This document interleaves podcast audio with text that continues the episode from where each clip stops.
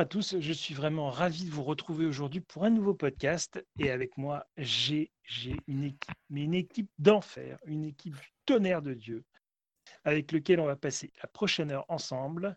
Bienvenue au Binch Doc qui est avec nous. Comment vas-tu? Eh, Super. Super, comme d'hab. La forme euh, Comme d'hab, oui, oui. Bah, on fait avec ce qu'on peut en ce moment, mais ouais, c'est plutôt cool. Et on a Xena aussi avec nous. Salut. Comme chaque vendredi. Ça va bien? L'équipe de chaque du vendredi, ouais, ça va. Mon confinement, je le vis plutôt bien en vérité. Ouais, bah moi aussi, écoute, très honnêtement. Et on a une petite nouvelle dans l'équipe. Scarlett, bienvenue. Bonjour, merci beaucoup. Bienvenue à toi. Et donc, comme tu es nouvelle, on va te laisser te présenter pour nos auditeurs, pour qu'ils sachent un petit peu qui tu es, euh, d'où tu viens, pourquoi tu aimes les séries, et voilà quoi. Oh là là, je m'étais pas préparée à ça encore. ah bah c'est le but, hein. on est obligé un petit peu de surprendre un peu les gens Une qui viennent. Hein. présentation.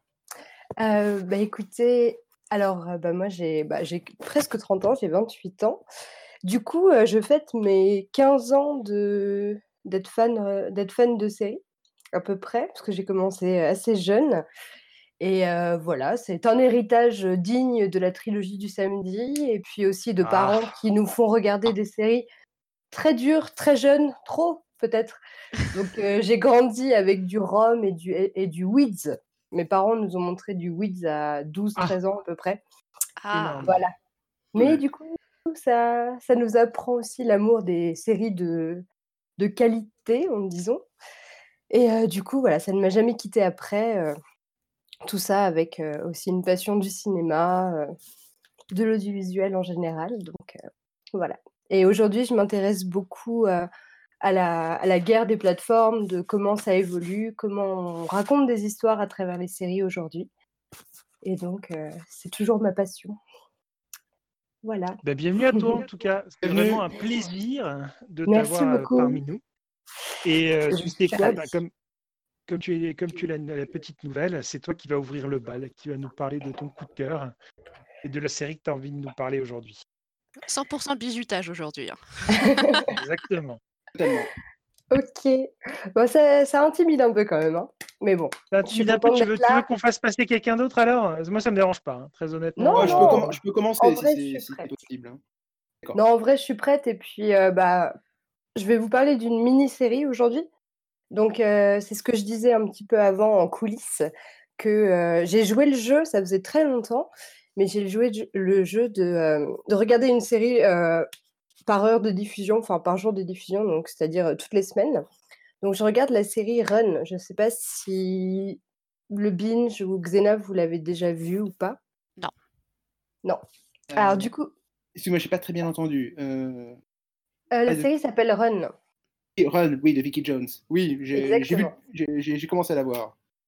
Ok. Bah, alors du coup, moi, je vais parler des deux premiers épisodes que j'ai vus, enfin, en tout cas, me baser là-dessus.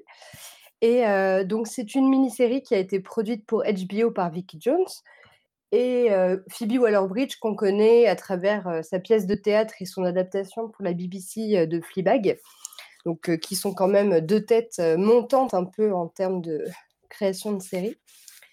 Et donc, j'avais très envie de parler parce que moi, j'ai adoré le travail de Phoebe Waller-Bridge. Je la suis depuis Crashing, la série qu'elle a faite sur des adolescents en colocation dans un Londres beaucoup trop cher. Donc ça m'intriguait un petit peu et euh, je suis pas très habituée à regarder des rom-coms.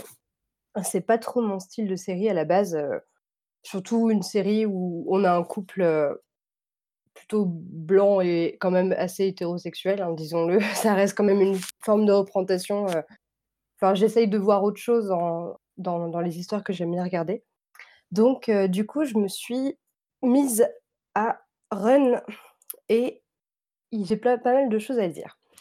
Donc alors, je sais pas par où on commence généralement. Vous voulez l'histoire? Est-ce qu'il faut présenter les, les créatrices Tu peux commencer, ouais, tu peux commencer par, par, par, l'histoire si tu veux, et après faire les, les, personnages et puis les créatrices, ou alors commencer par les créatrices et après l'histoire et les personnages, comme tu veux. C'est vraiment. J'ai aucune structure moi quand je raconte un truc, donc laisse-toi aller.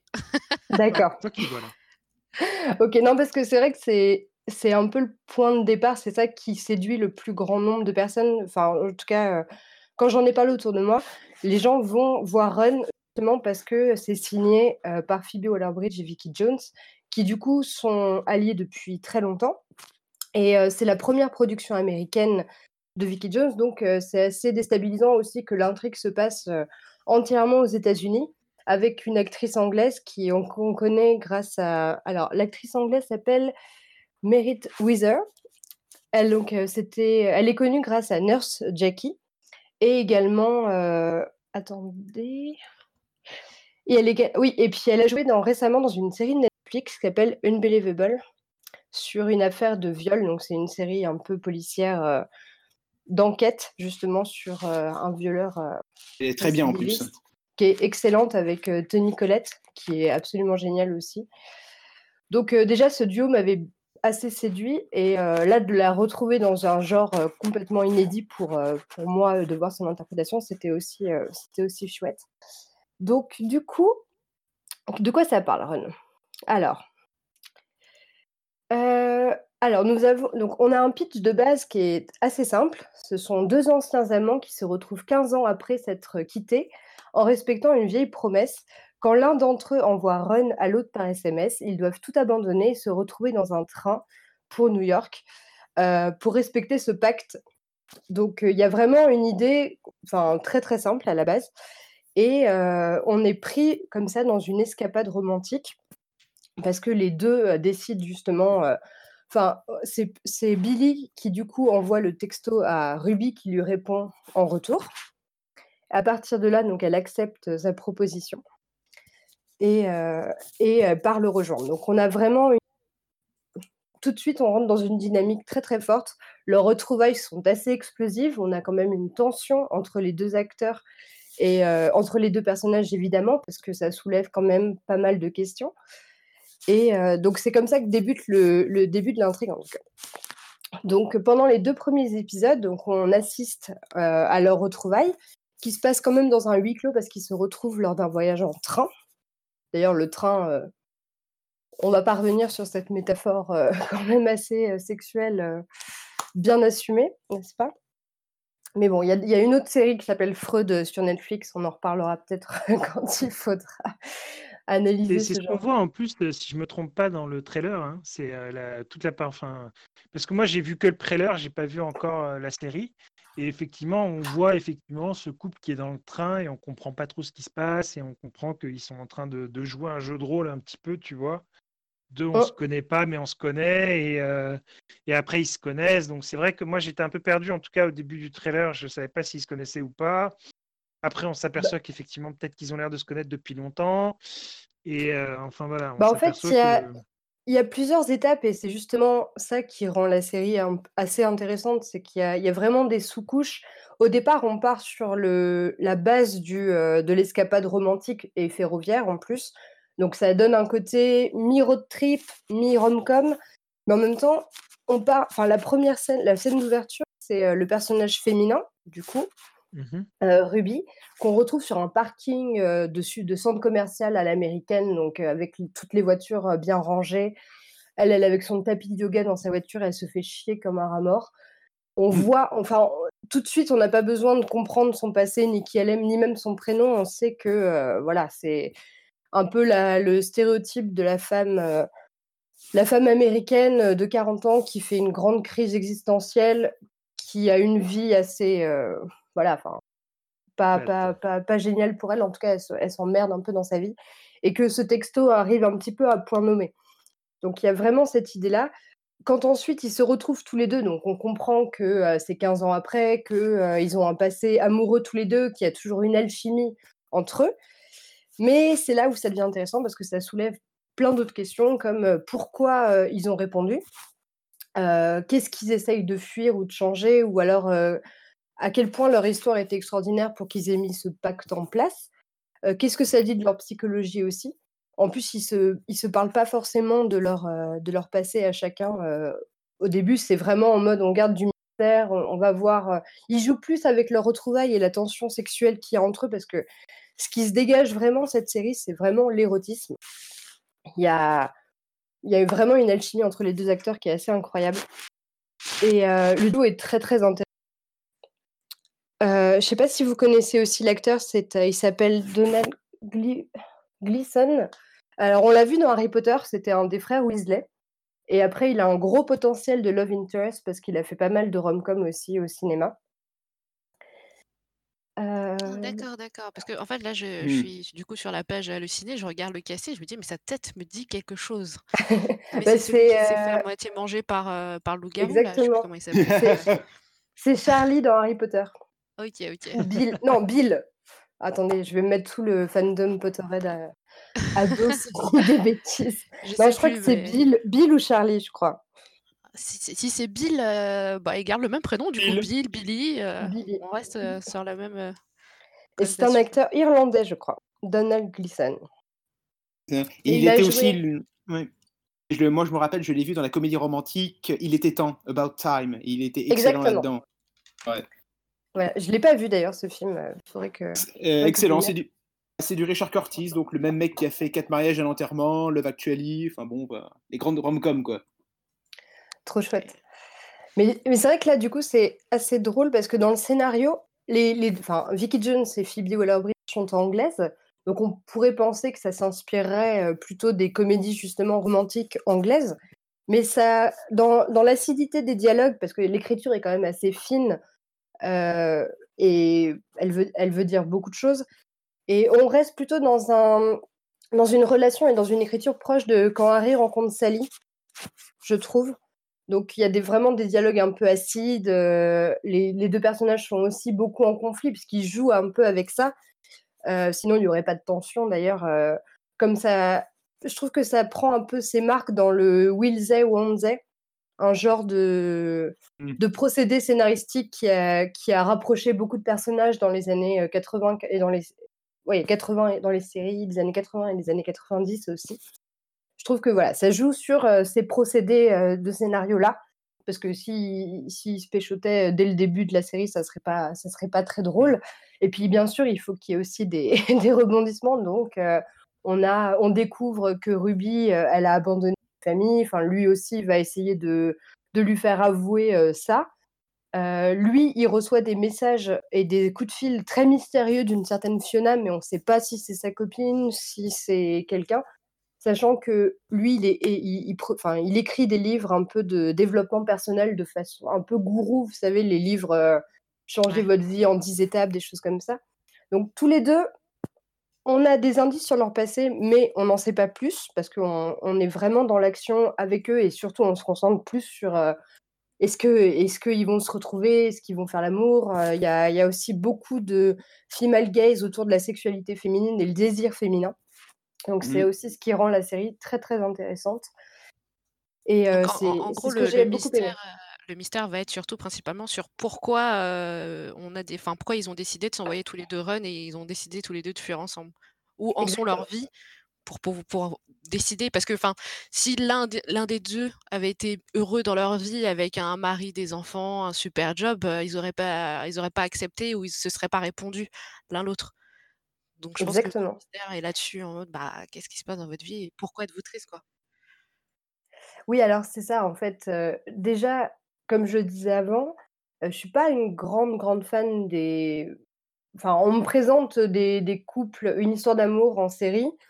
Euh, il faut vraiment qu'elle soit convaincante. Et la dernière, la dernière qui m'avait enchantée, qui m'avait passionnée, c'était quand même celle qui avait été écrite justement par le même duo, donc Vicky Jones et Phoebe, Phoebe Waller-Bridge, dans la deuxième saison de Fleabag, avec euh, l'histoire du prêtre, euh, qui est, qui est d'ailleurs décrit comme alors, le prêtre sexy. Donc à partir de là, on a quand même.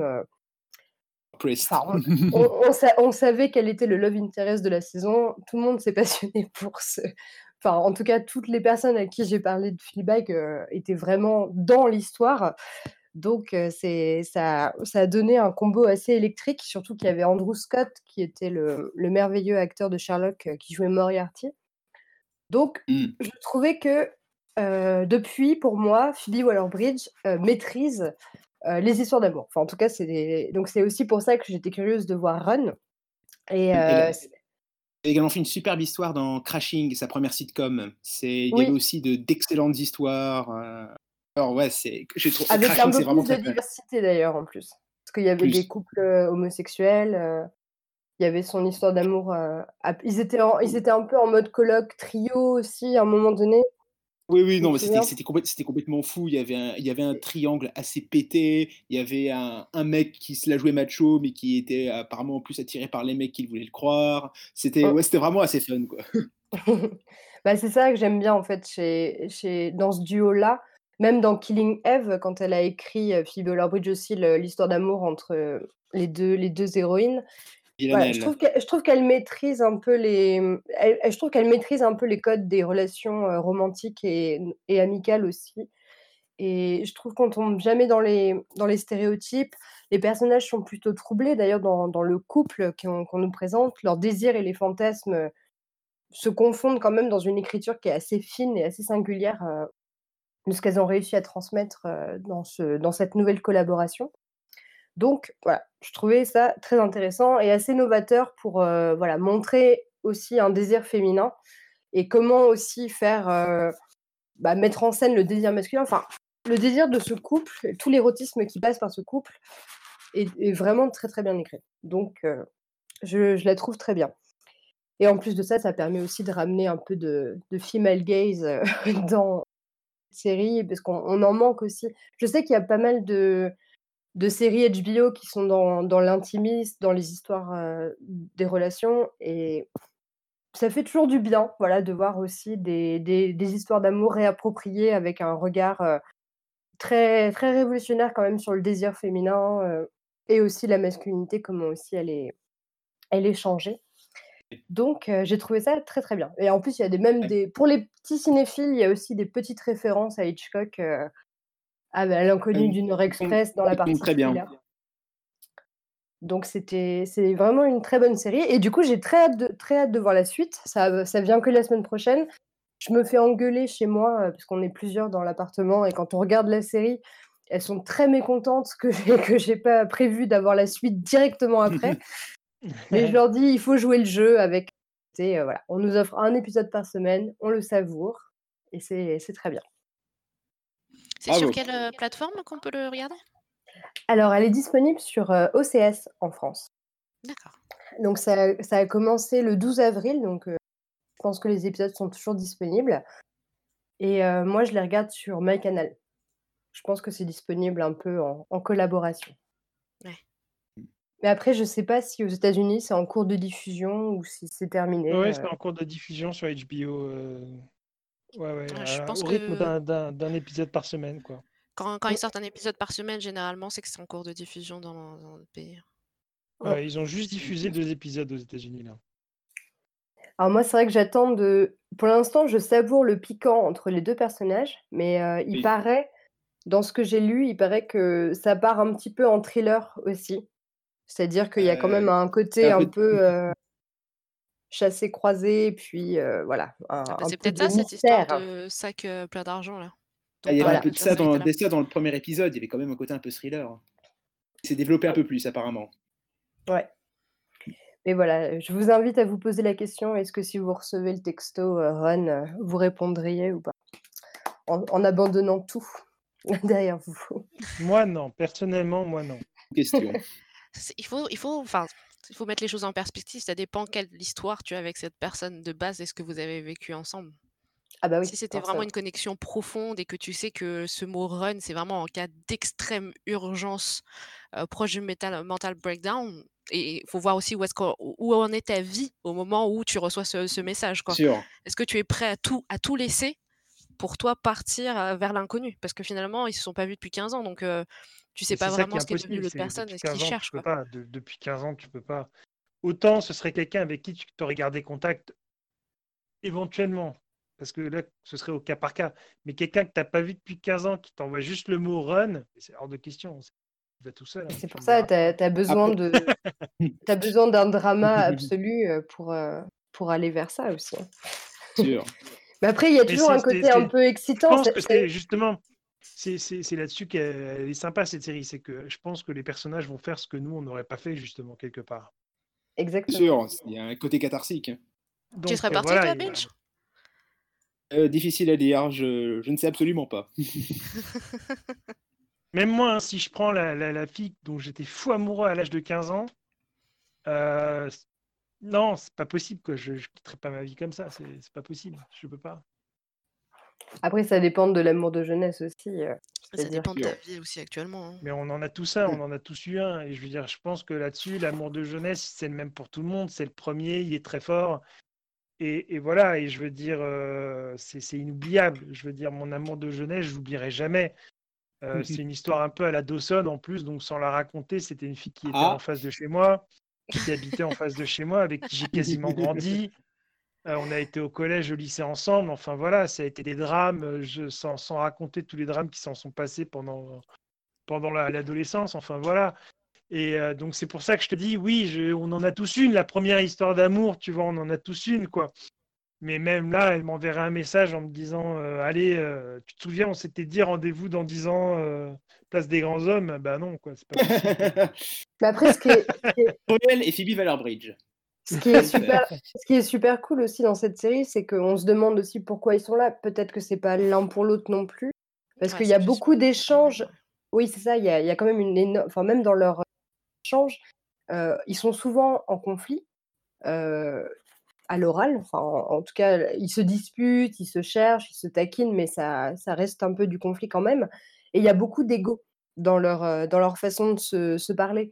Elle, elle veut absolument se rassurer sur ce qu'elle est devenue. Lui aussi, il cherche un peu à, rentrer en compétition donc, dans qui a le mieux réussi ou pas dans la vie, tout en restant flou sur euh, les raisons qui les ont amenés à, se retrouver à ce moment-là. Donc elle lui répète par exemple plusieurs fois, mais pourquoi tu m'as envoyé un texto? Je veux absolument savoir la raison, je veux être celle euh, pour qui tu veux tout abandonner. Voilà. Il y a, justement, c'est c'est pour ça que pour moi, c'est pas qu'une romance banale, c'est que ça, ça traduit aussi euh, pas mal de choses sur euh, les crises existentielles par excellence. Quoi. Sûr. Ok. Et puis, Écoute, Docteur cas, aussi, il y a le- aussi le fait que euh, bah ils ont pas non plus quitté le pays, ils se sont retrouvés dans un train. Elle peut toujours retourner à sa vie si ça lui plaît pas ce qu'elle ce qu'elle voit. Oui, quoi. non, c'est sûr, c'est sûr, c'est sûr. Euh, Mais moi, c'est vrai que ce qui m'attire D'après le schéma vraiment, Vas-y, continue.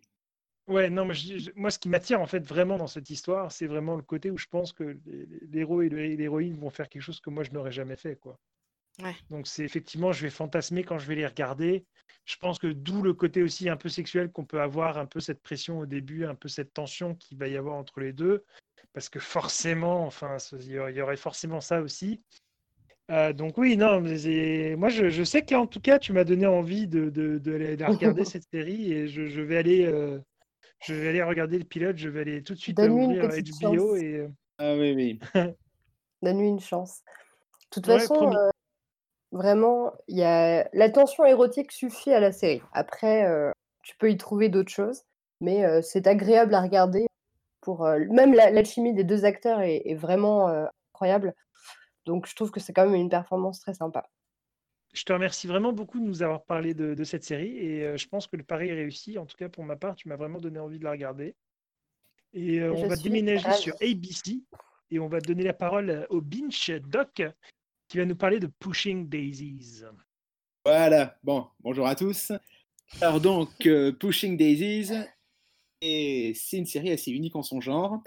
En fait, on- elle fait partie d'une en fait, d'une trilogie, une trilogie de séries un peu excentrique, un peu fantasque, qu'on doit à Brian Fuller. Brian Fuller, je pense que c'est un nom que vous connaissez, vous connaissez peut-être. Euh, c'est lui qui a créé Hannibal, American God, Star Trek Discovery. Enfin bon, c'est très actif. D'accord. Oui, je connais son nom. Voilà. Et donc, euh, et voilà. Et donc Fuller, en fait, au début des années euh, 2000, il a fait trois séries qui se ressemblent, qui c'est pas le même univers, mais qui ont Il y a euh, Wonderfalls sur euh, sur une nana qui entend les voix de figurines d'animaux qui, qui lui disent euh, de faire des choses un peu un peu bizarres. Il y a Dead Like Me. Dead Like Me, qui est une série fantastique. Ah, superbe, Dead Like Me. Hein. Ah, sur, euh, sur, une his- sur des histoires de, de faucheurs qui prennent les, les âmes de- des vivants juste avant leur mort et qui ont une après-vie assez, assez foutraque, assez excentrique. Et donc, la troisième série qui, qui complète, c'est euh, Pushing Daisies. Et, c'est une histoire assez, c'est vraiment une histoire assez incroyable. C'est en fait c'est l'histoire d'un mec qui, qui est joué par Lee Pace, que vous avez peut-être pu voir dans Altered Catch Fire, Non, je- un, qui, a, qui a un toucher magique, c'est-à-dire que quand quelqu'un meurt, s'il le touche, il peut le ressusciter. Ça a l'air assez cool, ça a l'air assez cool comme pouvoir. Le problème, c'est que, est que si il touche, le, le problème, c'est que son pouvoir de résurrection ne dure euh, qu'une minute. Enfin, ou plutôt, non, c'est pas tout à fait ça.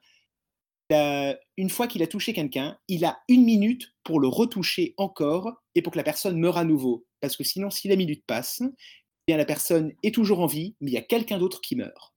Je ne sais pas si c'est compréhensible, mais c'est juste pour que l'u- pour que l'univers euh, c'est exactement c'est ça. pour que l- c'est juste pour que l'univers équilibre la balance. Euh, tu veux en sauver quelqu'un, pas de problème, mais euh, je tue quelqu'un au hasard en- ensuite. Ça va Ah. donner un personnage torturé, tout ça. Ça, alors c'est un peu plus Ouais. compliqué que ça. En plus, il y a son toucher, il y a une, il y a une deuxième règle, c'est-à-dire qu'une fois qu'il a touché quelqu'un, il ne peut pas le retoucher sinon la personne meurt. Définitivement. D'accord. Définitivement, il ne peut, Tu- pas la- il peut pas la retoucher une troisième fois. Difficile de, de ressusciter quelqu'un que tu aimes, quoi. Et ben c'est justement ça le problème, parce qu'il se trouve que son, euh, son ami d'enfance, euh, auquel il a toujours été amoureux, a été assassiné, et que donc il va la ressusciter pour enquêter sur son meurtre. Le problème, c'est qu'il n'a évidemment pas la force de la tuer à nouveau, donc il y a quelqu'un d'autre qui meurt, et il va donc, avec elle et avec un inspecteur de police et avec une de ses employées, parce que le mec est pâtissier, il a choisi d'être pâtissier, vont, c'est une bande un, un peu bizarre qui va mener des enquêtes. C'est des enquêtes qui se déroulent d'une manière très originale. D'accord. Là, alors, en gros, il y a, en fait, il y a deux histoires. Il y a d'abord bah, l'histoire d'amour contrarié entre, euh, entre, entre Ned, donc le personnage principal, et Ch- Chuck, Charlotte, sa, petite amie, parce que bah, ils ne peuvent pas se toucher. Voilà, c'est une histoire assez triste parce que s'ils la touchent à nouveau, eh bien, elle meurt. Donc, euh, ils, vivent une relation, mais sans pouvoir se toucher. Très beau et assez douloureux en même temps. Et d'un autre côté, donc, il y, a des enquêtes qu'ils font, des enquêtes complètement farfelues. euh, c'est presque une comédie policière de, temps à autre. Surtout, ce qui est marquant, c'est euh, l'univers. C'est un univers qui est complètement artificiel, c'est saturé de couleurs. En plus c'est réalisé par un réalisateur que, que j'aime bien, qui est Barry Sonnenfeld. Barry Sonnenfeld, c'est lui qui a réalisé les Men in Black. Donc euh, c'est lui- qui a réalisé les premiers épisodes de la série. Et en fait, voilà, c'est c'est saturé de couleurs. Il y a beaucoup d'images par ordinateur. C'est complètement artificiel. Et en même temps, c'est d'une grande beauté. C'est très joyeux. C'est très pop. C'est ça en fait qui est la grande subtilité de, de Pushing Daisies, c'est que c'est un univers très pop, très coloré, mais qui est profondément mélancolique. Exactement. Et en fait, moi, je pense que la force de la série, c'est que non seulement elle a un casting qui est magnifique, elle a une histoire qui est extraordinaire, mais elle a un traitement de l'image qui va avec. C'est-à-dire qui est complètement. Moi, à l'époque, la première fois que je l'ai regardé, je me suis dit, mais c'est quoi cette série? C'est quoi cette couleur? Non, mais c'est vrai, c'est quoi cette couleur? C'est quoi ce truc? Parce que, en fait, euh, comme, comme il le dit, donc il redonne la mort, la vie aux objets qui sont morts, mais ça va aussi avec les fruits. Il fait la même chose avec les fruits Ça, tout ce bah qu'il oui. peut toucher se re- redonne vie en fait autour de lui. Donc en fait, c'est pour ça qu'on a un monde autour de lui qui peut être soit très vivant, ou soit ben, très très triste aussi et très mort. Et donc dans ce cas-là, qui peut très vite aussi retomber comme un soufflet quoi. Et, euh, et c'est vrai que ben moi, c'est ce qui m'a fait tomber en amour avec Brian Fuller. Que je... ah, ah, bon, faut... bon, Ouais. lui, il venait un peu de Star Trek aussi à l'origine. Mais euh, Oui. là où je suis tombé en amour avec lui, parce que bon, déjà je connaissais un peu Dead Like Me, que j'avais aimé, mais là je me suis dit, ce mec, dans les prochaines années, il va tout exploser, il, a, il va casser les baraques, quoi. Et il, effectivement, combien il en a après cassé, Pushing- quoi. et après Pushing Daisies, il n'a fait que ça. Et surtout, il a continué dans des séries où il maîtrise tout de A à Z. C'est-à-dire qu'il maîtrise le scénario, il maîtrise l'histoire, mais il maîtrise l'image. Et quand on regarde une série comme Hannibal, c'est exactement comme Pushing Daisies. C'est-à-dire que tu pourrais exactement, euh, voilà. C'est-à-dire qu'il y a une histoire qui, tu- tu- tu- au-delà de, de- du, du son, le visuel de cette série-là est extraordinaire, quoi.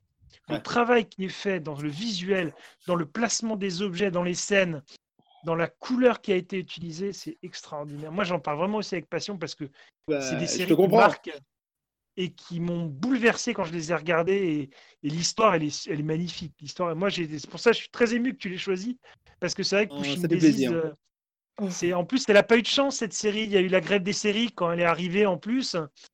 Ouais, Donc, la elle a première pas a eu- été tronquée. mais- Et ouais, la première saison était tronquée. On n'a pas eu le droit vraiment, si tu veux, à.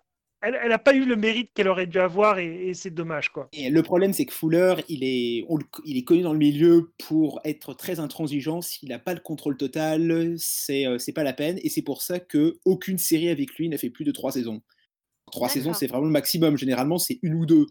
Et euh, bon, euh, Mais American Voilà. Ghost, c'est en cours, non, encore? Ouais, mais mais c'est pas a- lui qui s'est occupé des, Plus des autres saisons. C'est pour ça que c'est Et devenu lui, il est, parti, il est parti à la fin de la première. Il est parti à la Et fin de la première, je crois. hein. Star- et Star Trek Discovery, même chose, il est parti à la fin de la première. Le, le gars, si, tu, si, tu, exactement. si tu le, si tu le gênes un petit peu, et lui s'en fout, il part. Quoi. Donc c'est. euh, je- Et pourtant. Ah, mais pour bon, moi, bah, aujourd'hui, il est à mettre au panthéon des, des créateurs de, de séries télé. Ah ouais. et c'est un mec, euh, je veux dire, faut, faut étudier ce qu'il fait. faut étudier, voilà, c'est le mot. faut étudier ce qu'il fait. faut analyser parce que c'était une intelligence incroyable. A toujours été très doué dans, dans, bah, dans, les histoires d'amour. Bah, déjà dans, déjà dans, Pushing Daisies, euh, voilà, l'histoire entre, entre Ned et Chuck, elle est vraiment superbe. Et puis en plus, il y a également cette, cette, cette, cette employée comment, qui est jouée par Christine Chenovette. Euh, Je sais plus comment elle s'appelle dans la série. Euh, euh, Olive, voilà, Olive qui, a, qui aime son, le beau pâtissier, mais évidemment son amour n'est pas réciproque puisque lui, bah, il préfère sa famille d'enfance. Et voilà, c'est voilà, mignon et c'est très mélancolique en même temps. Ah, Moi, c'est une série qui me touche vraiment beaucoup et puis qui me fait quand même très rire parce qu'il y a, il y a quand même des, il y a des, il y a des dialogues, il y a des morts presque à la Dead Like Me qu'on retrouve parfois. Ah ouais, Et-. Et Il puis, y a le thème et de puis la mort qui est très présent.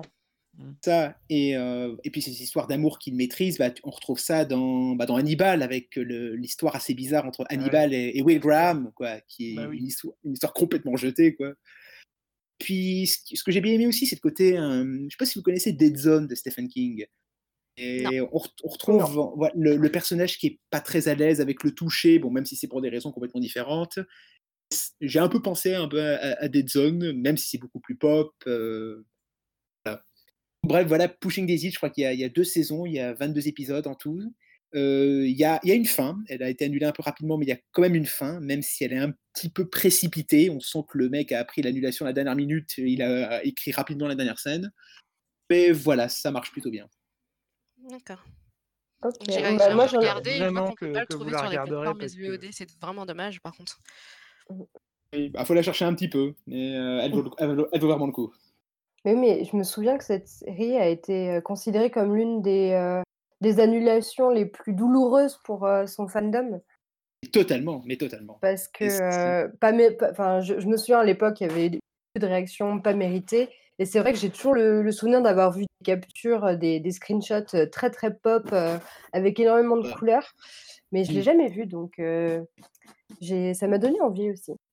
Ah, ça fait plaisir. À chaque émission, la liste euh, devient toujours plus longue, la liste de séries à regarder. Ouais, on se retrouve, euh, on sort de là, on se dit mais comment je vais faire? Ah, comment je vais faire? J'ai pas assez d'une vie. En plus là on va vous en donner une autre là parce qu'il y a Xena maintenant qui va nous présenter la sienne. Et elle aussi elle donne envie donc bon c'est difficile. hein. C'est vrai? La mienne aussi, t'as regardé un peu ce que c'était? Bah oui. Ah, parce que moi je pars sur un, un terrain totalement inconnu pour la plupart des gens, du coup, sur, euh, sur les séries. Parce que moi je pars du côté du Japon, tout ce qui est drama japonais. Donc je sais pas si l'un d'entre vous a, a déjà essayé de regarder, en tout cas un drama japonais. Les Coréens sont, sont un peu plus à la mode euh, en ce moment, donc euh, il y en a plein sur Netflix. Et je sais pas si vous avez déjà regardé ce, ce type de, de série euh, télévisée. Euh, Alors, un moi, je ne peu, mais pas pas. celle-là. Pas, celle dont tu vas parler. du tout, du Un tout. peu dans des Mais ma festivals, mais, c'est. Moi, c'est ma femme qui, qui regarde que ça. Elle ne regarde que les séries asiatiques sur Netflix. Elle ne fait que ça. Ouais, oui, en fait, il y en a, y en a séries tellement, il y a tellement de coréennes, séries coréennes euh, sur Netflix, mais Et en euh, plus, là-bas, les saisons, c'est là. 60 épisodes. hein. Ah oui, oui, non, ouais, les, les séries Eux, ils coréennes, rigolent pas. hein. on rigole pas avec les séries, hein, il y en a vraiment énormément. Mais euh, alors moi, je suis Ouais. plus côté euh, série japonaise parce que j'ai découvert, moi, les dramas, j'avais j'avais 14 ans, 13, 14 ans, et j'étais dans un, et j'allais rentrer dans un lycée qui faisait japonais en troisième langue. Du coup, c'était ce qui était à l'époque à la mode dans ce genre d'environnement, euh, avant les, les dramas euh, coréens. Donc, on appelle les séries, ça s'appelle des dramas en fait. Et euh, moi, je vais vous parler de My Boss, My Hero. c'est la série que je recommande toujours aux gens qui veulent découvrir, du coup les les, les dramas, japonais. Parce que je sais que ça va plaire en tout cas à la plupart. Parce qu'en tout cas culturellement, les séries japonaises, le le jeu d'acteur est différent, heu, du jeu, heu, occidental et donc on peut soit on peut trouver ça trop exagéré, ils sont un peu trop dans le gag, un peu trop dans l'absurde, soit on trouve ça, heu, beaucoup trop long, trop poétique, vraiment, c'est très au Japon, c'est très, très poétique donc il y a toujours ce truc qui contrebalance et donc My Boss My Hero se tourne plutôt vers le côté, vraiment très gag, c'est une série comique. Je vous explique, un peu le le synopsis. En gros, on a un yakuza de de 27 ans qui s'appelle, Ma Makio Sakaki, qui est qui est bête, mais mais bête, vraiment très, très bête et il y a un moment où il avait un deal contre un contre la mafia chinoise, contre la mafia chinoise et il fait perdre une énorme somme d'argent à son clan et crée un énorme conflit parce qu'il avait mal calculé, il savait pas faire des simples additions et vraiment c'est parti en n'importe quoi et son père un jour il lui a dit: «Tu sais quoi? Si tu veux reprendre le clan, il va falloir que tu sois diplômé, heu, il faut que tu aies ton diplôme de lycée. Donc tu vas retourner au lycée, ta dernière année de lycée, tu vas te faire passer pour, un un adolescent de de 17 ans et tu vas me rapporter ce bac, en fait. Sinon tu pourras pas reprendre le clan. Donc pour lui, c'est une sorte de défi, il a pas envie d'y aller. Il a pas envie de retourner sur le banc de l'école. À mon avis, il a dû l'arrêter quand il était très, très, très jeune, pour faire, tout ce qui était, du banditisme, hein, donc tout ce qui ressort du banditisme et du coup, bah, il se se s'ensuit vraiment tout au long, des épisodes un un ensemble de sketchs parce qu'il doit cacher le fait qu'il est ya yakuza parce que c'est pas une fierté au Japon. Les gens évitent les yakuza, donc il doit cacher le fait qu'il vient d'un clan yakuza. Il faut qu'il cache aussi le fait qu'il a 27 ans parce que forcément, bah, le corps d'un homme de 27 ans n'est pas le même que d'un jeune homme de 17 ans. Il doit se raser peut-être 2 fois par jour, il me semble, ou des choses comme ça, heu, voilà et puis enfin les yakuza, il y a certaines choses qu'ils ne qu'ils ne supportent pas, c'est le manque de respect, ils se sentent supérieurs, donc ils sont très agressifs. Mais là, du coup, il il joue plus le moins le rôle de la victime, donc il y a des gens qui essayent de le bully, mais il faut qu'il s'empêche il faut qu'il s'empêche de les attaquer. Enfin bref, il y a plein, plein de rôles comme ça, heu, plein, plein de sketchs comme ça qui, moi, je trouve ça hilarant et à chaque fois que j'ai voulu le montrer, enfin que j'ai montré à quelqu'un, les gens, heu, appréciaient, heu, appréciaient en tout cas le ce drama-là. Il y a 10 épisodes parce que ce qui est bien avec les dramas japonais, c'est qu'il y a jamais beaucoup, beaucoup d'épisodes. Ça s'arrête généralement maximum 12 épisodes. Il y a très rarement 2 saisons. Souvent, tu as des épisodes spéciaux, mais ça s'arrête là. Donc ça on Les n'a pas vraiment durent, combien de temps? En moyenne 1 heure. Entre OK. 45 minutes, 1 heure. Ah oui, ça va, tu as quand même eu le temps de développer, heu, Oui, oui, oui, tu une intrigue et de des personnages, quoi. Oui, oui, oui, on a on a le temps de développer l'intrigue et les personnages et puis, bah, on s'attache à Makio qui découvre, tout ce qui est les prémices de la jeunesse qu'il a pas découvert lui parce qu'il est pas allé à l'école. En fait, au Japon, il y a, mmh, ils accordent beaucoup d'importance à cette période-là, lycée, collège, lycée plus lycée parce que, culturellement, au Japon, bah, on a tout ce qui est la partie la jeunesse où on vit nos 1res expériences, où on tombe amoureux, où on profite, heu, on voit le temps qui passe, on profite de la vie, de la beauté, heu, de de des des des saisons qui passent et puis après, heu, quand on arrive dans le dans le monde adulte, bah, on trouve un travail, on trouve, un mari ou une femme, on se marie, on fait des enfants et puis on on travaille pour la société, quoi. Et en gros, c'est pour ça que toute cette période de la jeunesse est très, très, très importante sur les 1res expériences, heu, comment on le vit et comment ça nous permet de nous développer et d'évoluer. Et donc du coup, c'est ça parle vraiment de ce mec de 27 ans qui vit ses ses les prémices de la jeunesse à 27 ans. Il a il se fait des amis, heu, il tombe amoureux, enfin des trucs qu'il avait pas forcément connus avant avec, son son expérience de yakuza et c'est ça aussi qui est, heu, intéressant et comment régler les conflits autrement que par la violence aussi. Et il y a toutes ces il y a toutes ces choses-là que je trouve très intéressant.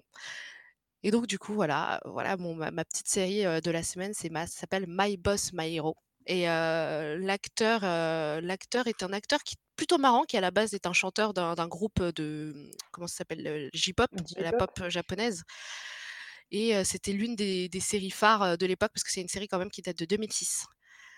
Heu, D'accord. donc à Ouais, l'époque pas qui est pas toute jeune.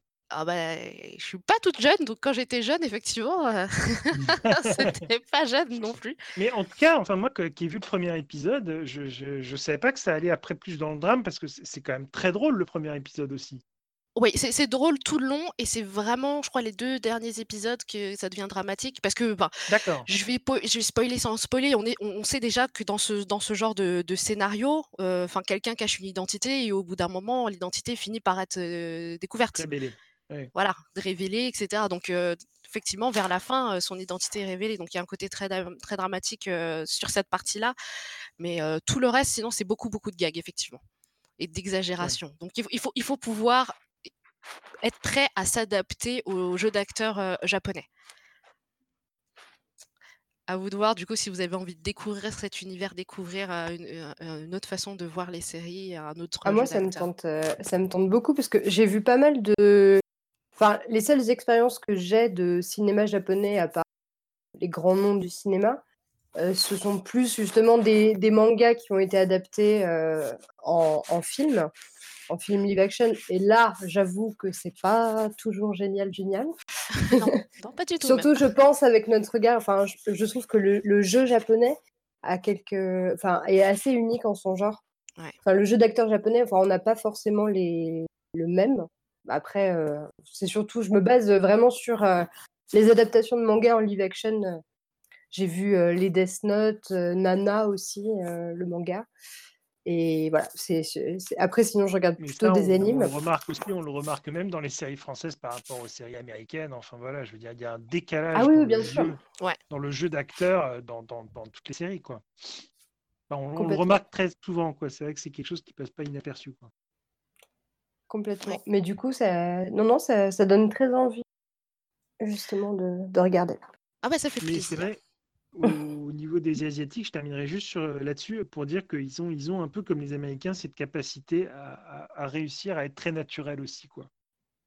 C'est-à-dire que on n'a pas l'impression que c'est joué, alors que nous, en France, on a toujours l'impression qu'il y a ce côté théâtral. Quoi. Il y a ce côté, on a, mis une, on, a mis, on a mis une caméra et puis derrière, euh, il y a la comédie française. Quoi, tu vois Donc on a toujours gardé un petit peu ce côté où, à partir du moment où on dit on tourne, bah, en fait, on joue un rôle, quoi. Alors qu'aux États-Unis ou au Japon, j'ai plus l'impression que des fois, c'est on, met qu'il y aurait eu la caméra ou pas.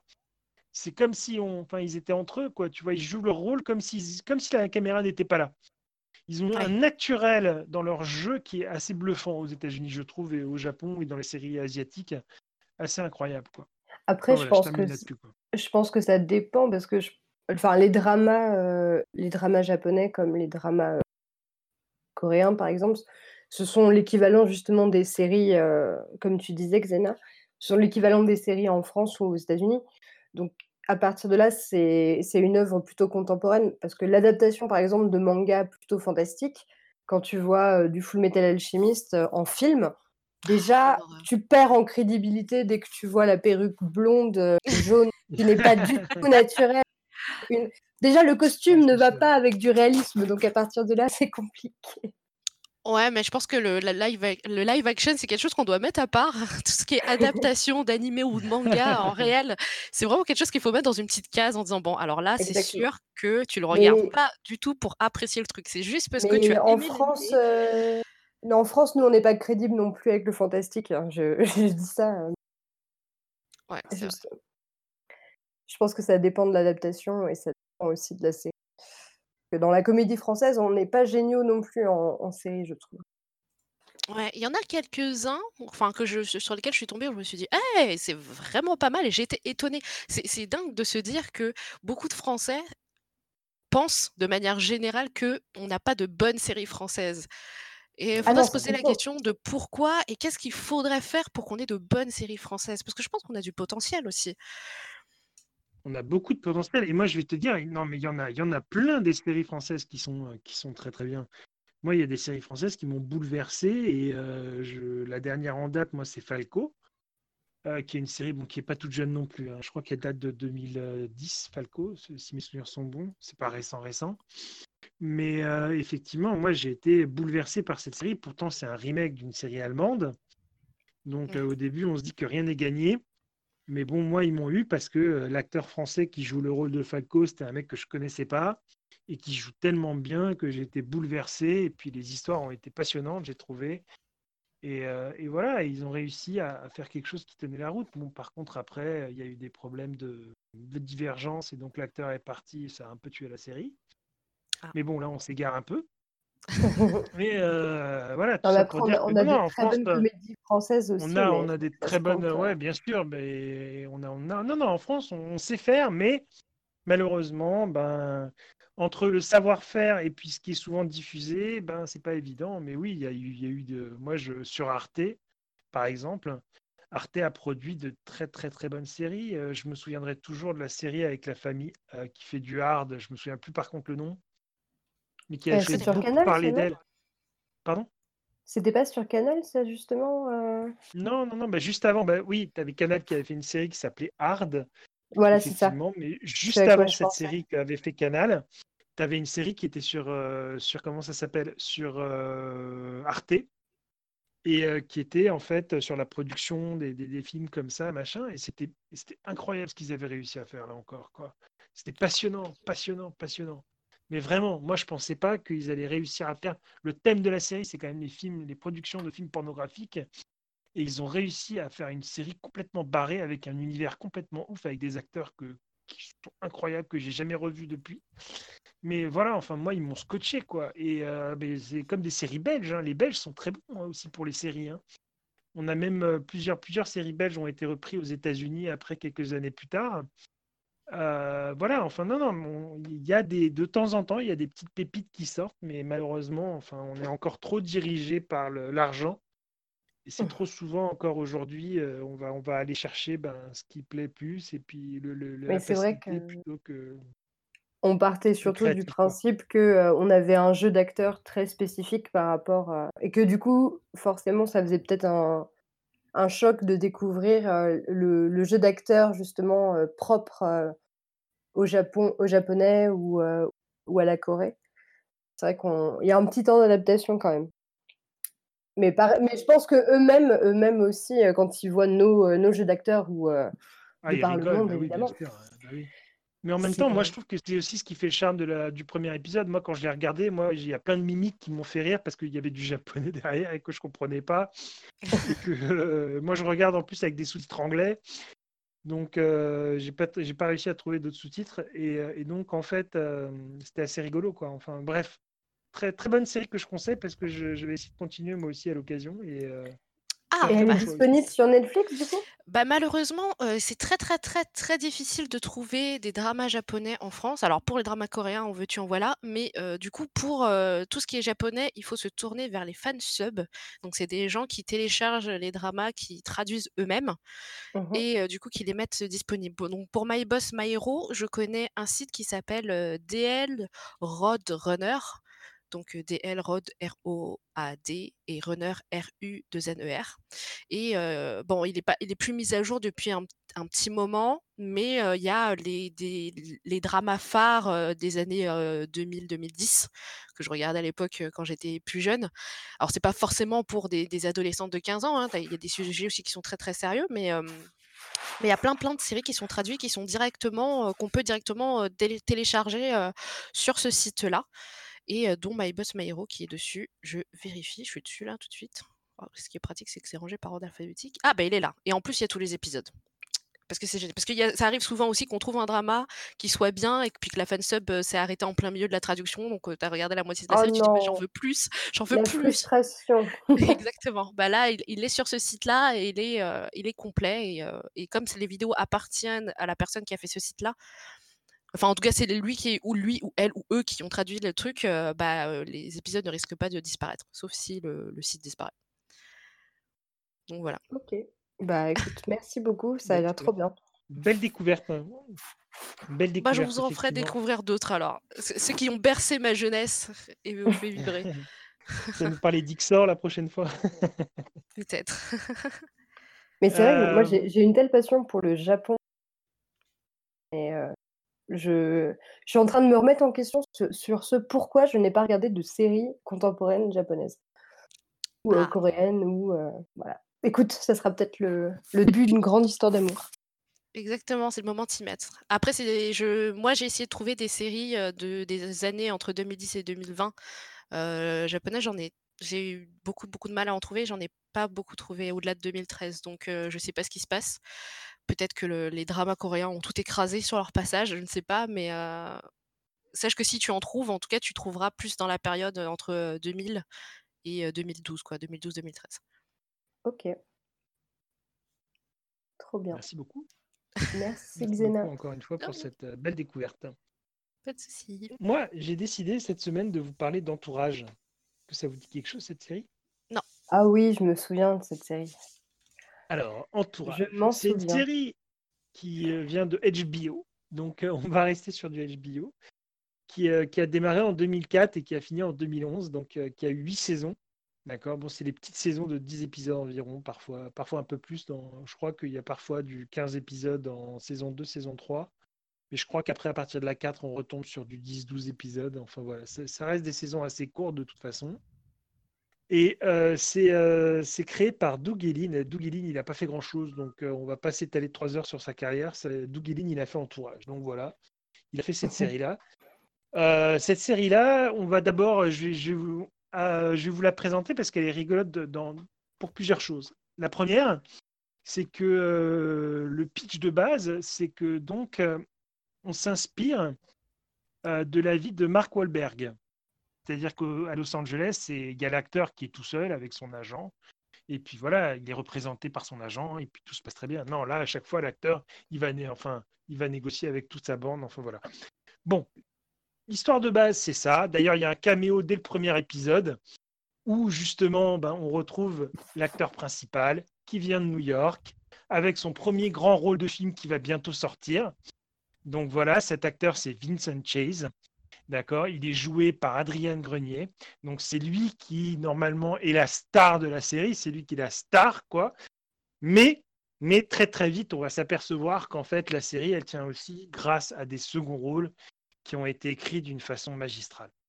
Voilà. Je me souviens de. Je sais pas si c'est son agent ou si c'est l'avocat. Mais oui, bah oui, c'est son agent euh, Jeremy mythique. Piven euh, qui, qui, qui joue Harry Gold, Voilà, qui Harry Gold. extraordinaire, voilà, qui est un mec extra, qui, qui joue euh, absolument fantastiquement bien. Et, euh, et donc, euh, on va y venir en fait dans deux petites secondes, Harry Gold. euh. donc, on commence juste donc bah, ce mec donc qui vient de New York, qui vient du Queens, donc il va sortir son premier grand film qui s'appelle Queens Boulevard. Et en fait, on va suivre en fait ses aventures, de comment ça va se passer, donc comment il va négocier ses premiers contrats, qu'est-ce qu'on doit faire après son premier film qui a commencé à marcher, qu'est-ce qu'on va devoir choisir. Alors, bon, pour être honnête, c'est une série dans les premières saisons très macho. D'accord Les nanas sont. Ouais, non. C'est-à-dire que moi, par exemple, pour, j'ai essayé de la regarder avec ma femme, de lui faire découvrir. Non, elle n'a pas du tout accroché parce qu'elle m'a dit Ouais, c'est vraiment très masculin comme univers. C'est vraiment à chaque fois, les filles, elles sont là pour euh, défaire valoir. Enfin, voilà, c'est. Les filles, elles sont là juste parce qu'on les voit à poil et parce qu'elles se tapent l'acteur. Voilà. Après, à partir de la saison 3, il y a une, voilà, il y a une histoire d'amour qui va se passer entre euh, son meilleur ami et une autre actrice, qui va se poursuivre à travers les saisons, qui va être beaucoup plus travaillée et ça va beaucoup plus évoluer. Mais c'est vrai que les deux premières saisons, c'est une série assez macho, on va dire, dans l'écriture, et ce qui peut un peu euh, rebuter en tout cas la gente féminine au départ, mais par la suite, ça se transforme. Je vous rassure un petit peu. Et, Ouais, euh, il et faut donc voilà. passer donc par deux on- saisons de, de machisme, quoi. il faut passer par deux saisons, on va dire, un peu, un peu, un peu, un peu dur, ouais. Mais euh, voilà, mais vous allez voir que très très vite, parce que malheureusement, à part la femme de l'agent, d'accord, malheureusement, les, ben, les, les, les- les rôles de Dana sont très. Il n'y en a pas beaucoup, quoi. Je veux dire, lui, son entourage, c'est quatre mecs, d'accord. Donc il y a l'acteur principal, il y a son meilleur ami d'enfance qui s'appelle Eric Murphy, d'accord, qui est joué par Kevin Connolly. Il y a ensuite son frère qui s'appelle Johnny Chase, d'accord, qu'on va appeler Drama, Johnny Drama. Et en fait, lui, c'était une star d'il y a 20 ans, d'il y a 10 ans, en fait, qui avait joué dans une série qui s'appelait Viking. Et en fait, c'était euh, un des héros de cette série. Et donc, c'est un peu l'acteur que personne ne veut aujourd'hui, mais que son frère essaye de placer partout avec lui. Et, euh, mais bon, voilà, très rigolo. Ensuite, ils ont le mec à tout faire de la bande, qui s'appelle Turtle.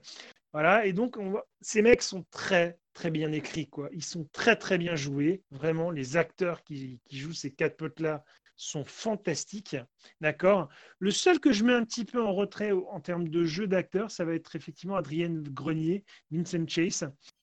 Ben, très bizarre parce que au début, c'est lui qui porte la série sur ses épaules, mais en fait, on s'aperçoit que ben, la série va vite shifter et puis il y a des personnages qui vont s'imposer d'eux-mêmes tellement fort.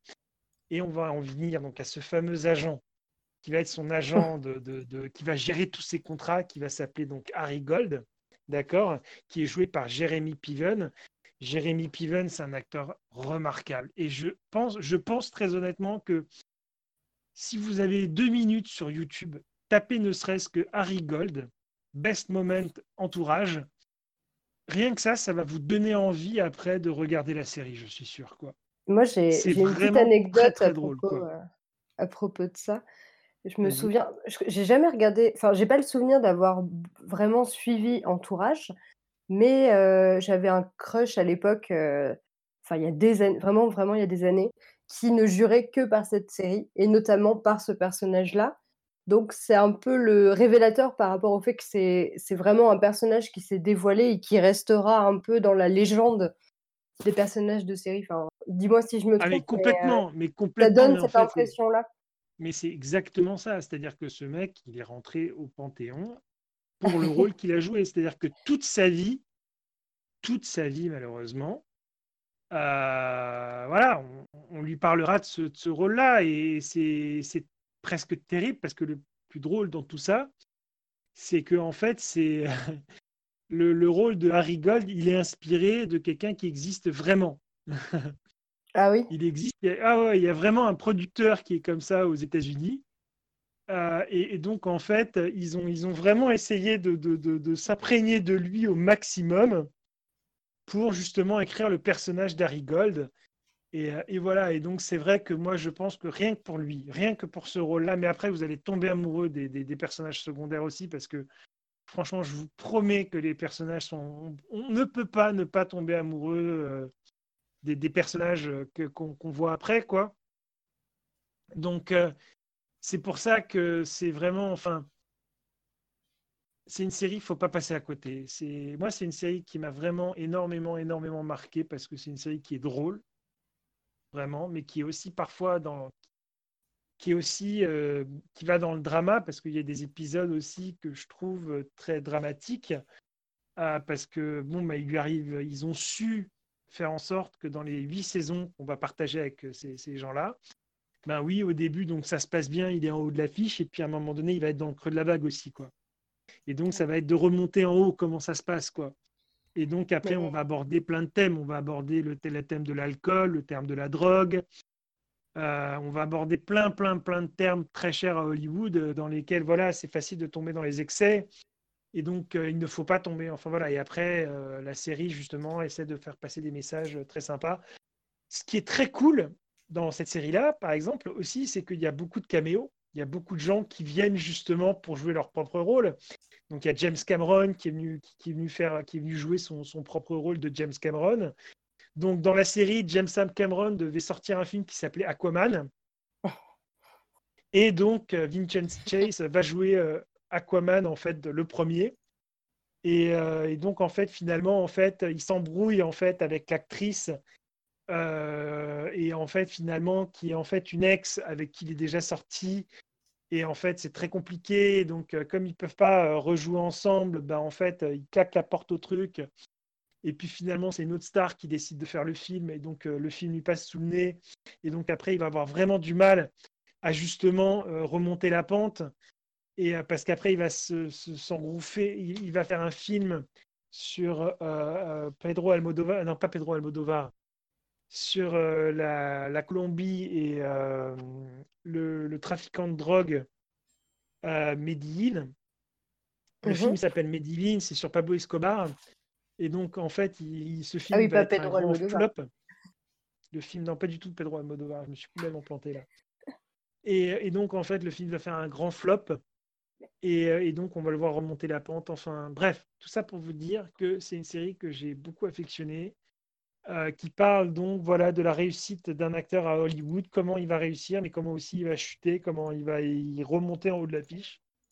Donc il y a huit saisons, et il y a ensuite un film qui, euh, a été fait genre 3-4 ans plus tard, parce qu'il faut savoir que les fans sont restés très très très fidèles à, cette série, et donc ils ont encore une, un pôle de fans assez incroyable, et puis quand il y a eu un revival comme ça pour un film qui a aussi très bien, euh, qui a été juste diffusé par contre à la, télé, hein. C'est pas un gros gros film, je crois, qui est sorti au cinéma d'après mes souvenirs. Enfin, c'est un, un, film qui a dû, euh, qui a été juste pour la télévision. Et, euh, et voilà, en tout cas, euh, Jeremy Piven dans le rôle de Harry Gold, c'est du pain béni. Ça vous fera vraiment rire parce que c'est très cru, c'est très très cru ce qu'il dit. C'est très misogyne. C'est raciste, parfois raciste. parce que. mais, mais très drôle, mais très drôle. Mais oui, parce que parfois, malheureusement, il a son, son assistant et, son assistant est gay. Et, euh, et donc, euh, il fait plein de jeux de mots, il s'énerve beaucoup, il fait plein de jeux de mots. Mais en fait, c'est le personnage, mais le, le, personnage qu'on déteste, il va devenir super attachant parce que malgré le fait qu'il dérape beaucoup dans ses, dans ses paroles, en fait, euh, c'est terrible. Mais je pense qu'aujourd'hui, on pourrait presque pas sortir une série avec et écrire ce qu'il a dit. Bah, fait peut-être partie des vestiges, des personnages un peu. Euh, d'un vestige comique à la Barney aussi de How I Met Your Mother. Mm. On pourrait pas ressortir un Barney, je pense, euh, non plus aujourd'hui. Oui, bah c'est sûr qu'effectivement, enfin, différemment. C'est sûr qu'aujourd'hui, je pense que les, filles euh, crieraient un peu plus au attention, quoi. Donc, mais voilà, comme tu dis, c'est des personnages en fait qui sont dans leur époque et, euh, mais que, enfin, cette série, voilà. Après, je pense que vous n'êtes pas obligé de regarder les huit saisons, mais regardez en tout cas quand même quelques saisons pour. Euh, et puis après, si vous aimez, continuez bien sûr. Mais au moins, pour les amoureux des séries, euh, jetez-vous dessus parce que c'est une série qui, qui, qui, a marqué son époque et, et que je suis sûr qu'il n'a pas, si vieilli, pas si vieilli que ça parce que je l'ai regardé récemment il y a, je crois, il y a moins d'un an, et je me suis refait encore l'intégrale et euh, c'est passé tout seul. Donc, euh, c'est voilà. Donc, euh, entourage. Je viens de voir que les huit saisons étaient disponibles sur OCS et le film aussi. Ah bah super, ben voilà, c'est sur OCS parce que je suis sûr que heureusement que tu m'as pas posé la question parce que j'aurais pas su quoi dire. Mais tu apportes la réponse donc c'est encore mieux. Et, et, voilà, et ben voilà pour les, séries qu'on avait à vous présenter pour aujourd'hui je pense que vous allez repartir avec euh, de belles idées euh, et de belles, de belles séries euh, pour les prochains jours à venir. En plus, vous avez le choix entre une, une mini-série, une, une moyenne, une découverte et une longue série terminée de huit saisons avec sa progression dans le temps. C'est beau, c'est beau. Ben voilà, j'espère en tout cas que j'aurai réussi à vous donner envie de, voir cette série parce que c'est vraiment une série qui a beaucoup compté pour moi. C'est une série avec laquelle j'ai grandi aussi, entourage. Huit saisons, ben forcément, comme moi je l'ai regardée en même temps qu'elle, ben c'est une série qui, a évolué en même temps que moi. Donc j'espère vous avoir fait partager mon amour en tout cas pour cette série. Euh, je suis ravi d'avoir passé euh, cet épisode euh, en votre compagnie. Un petit mot pour vous dire que notre ami Binch Doc a dû nous quitter un peu prématurément. Donc, euh, on ne l'entendra pas vers la fin de ce podcast, mais en tout cas, il pense, euh, je suis sûr, à vous aussi, et vous dit à tous de prendre soin de vous, c'est le plus important. Euh, surtout de rester confiné à la maison, d'écouter des podcasts. je vous remercie beaucoup, Xena et Margot, d'avoir été avec nous aujourd'hui. Vraiment, c'était super sympa. J'espère que Scarlett, tu as apprécié en tout cas ta première expérience de podcast. Tout à fait, j'ai hâte de vous parler de nouvelles séries très bientôt. Bah écoute, tu es ici chez toi et tu seras toujours la bienvenue. Je vous dis à tous à très bientôt. Bonne fin de journée. Au revoir. Bye. À bientôt.